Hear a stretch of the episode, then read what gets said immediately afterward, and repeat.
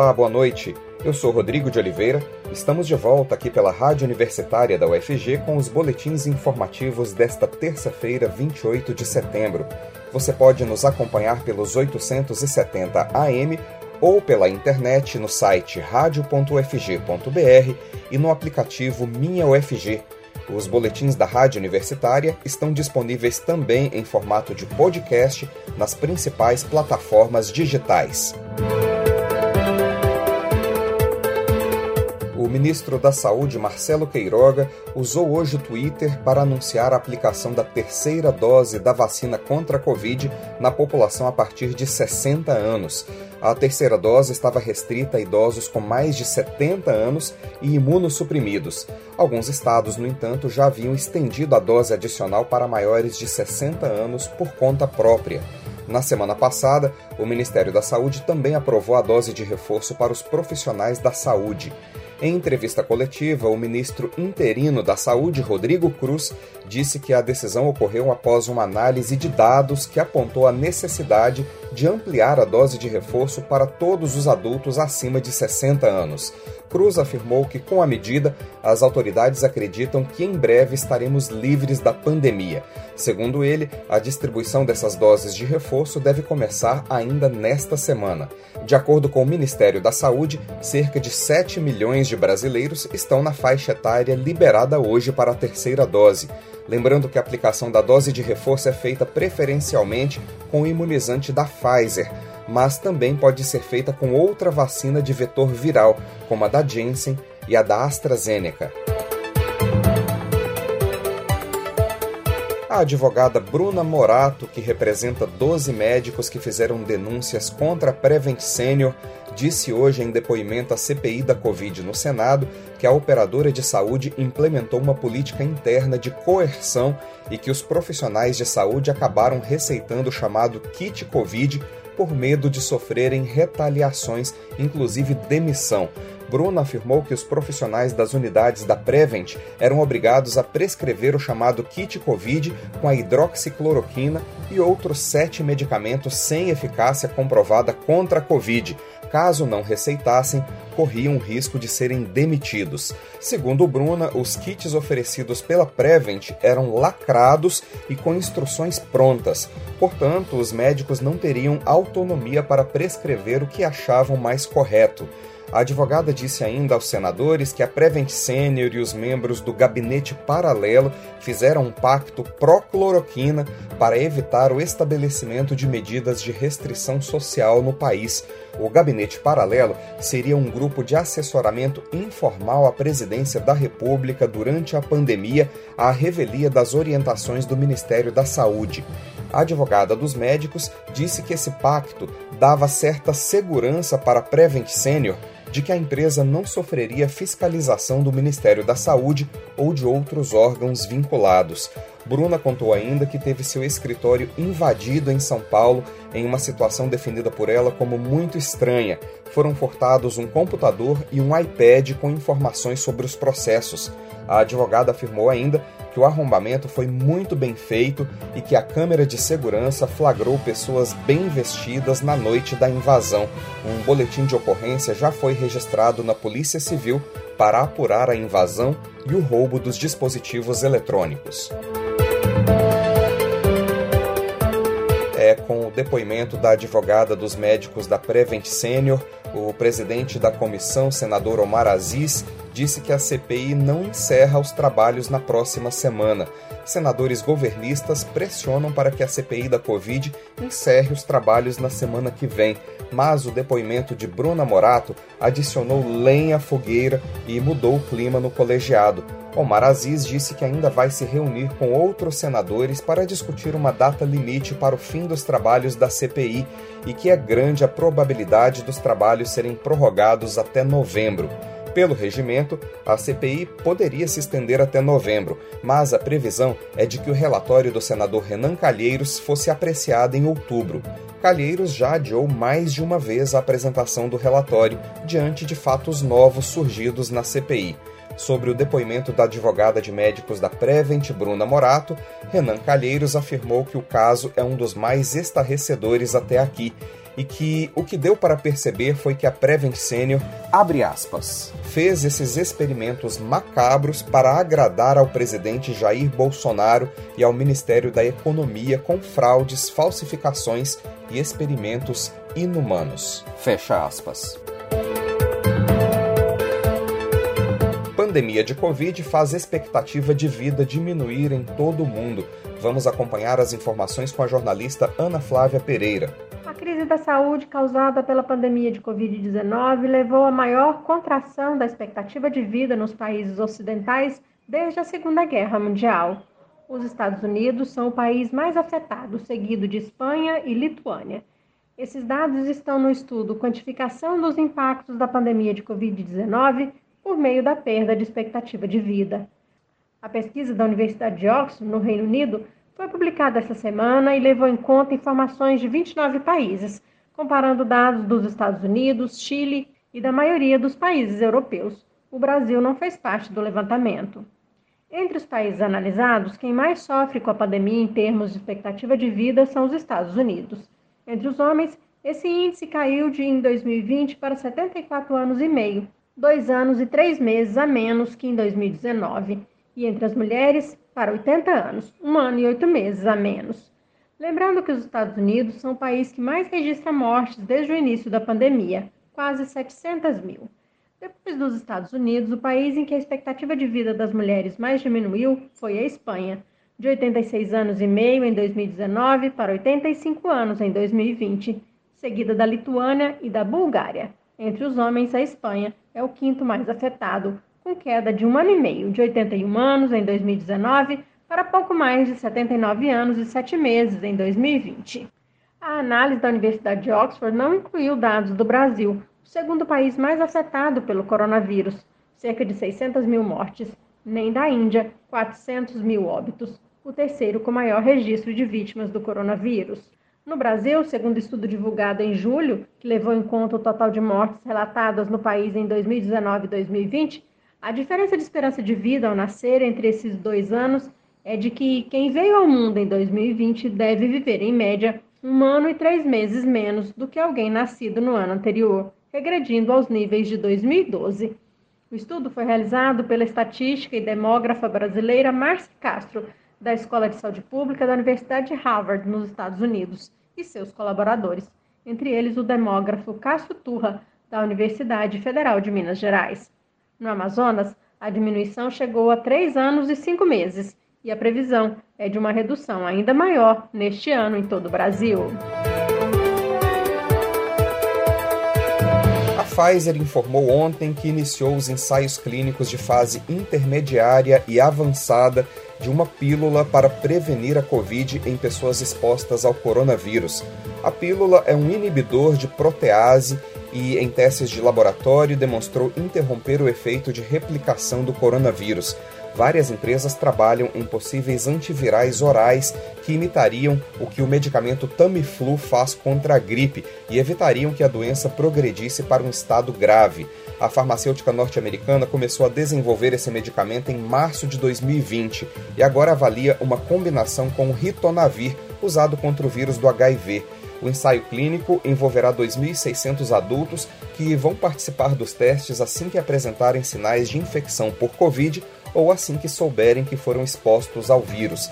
Eles vão receber aleatoriamente uma combinação do novo medicamento com o ritonavir ou um placebo duas vezes ao dia, de 5 a 10 dias. O objetivo do teste é determinar a segurança e a eficácia dos medicamentos na prevenção de uma infecção pelo coronavírus e o desenvolvimento de sintomas até o 14º dia após a exposição. Daqui a pouquinho, às nove e meia da noite, a Milton de Holanda é a atração de mais uma edição do Música no Campus.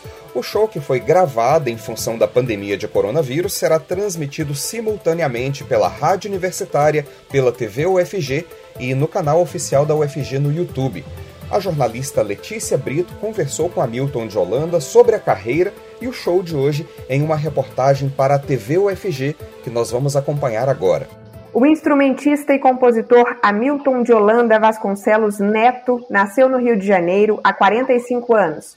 Filho de pernambucanos, sendo o pai o violonista José Américo de Oliveira, que desde cedo lhe incentivou, Hamilton começa a tocar bandolim aos 5 anos de idade e a se apresentar aos 6 anos. Hamilton acabou sendo criado em Brasília, onde teve a base da sua formação musical na Escola de Música de Brasília e com os professores particulares.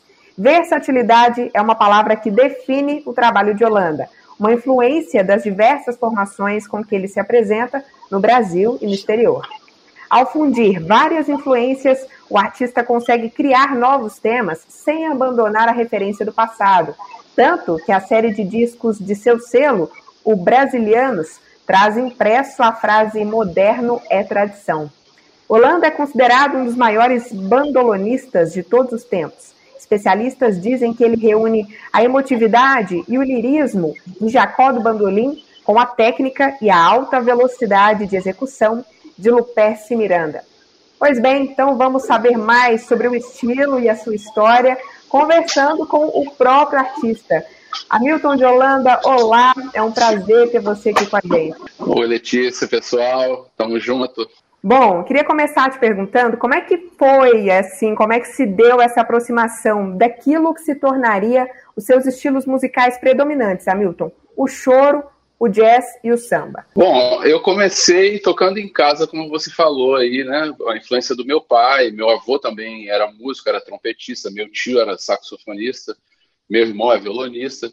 E a gente, quando, assim, eu nasci no Rio, mas com 11 meses fui para Brasília. E nesse período inicial, quando a gente começou a morar em Brasília, meu pai eh, fez amizade com os músicos do Clube do Choro. Os primeiros amigos do meu pai foram músicos do Clube do Choro. Então, naturalmente, a coisa foi se desenvolvendo para esse lado do choro.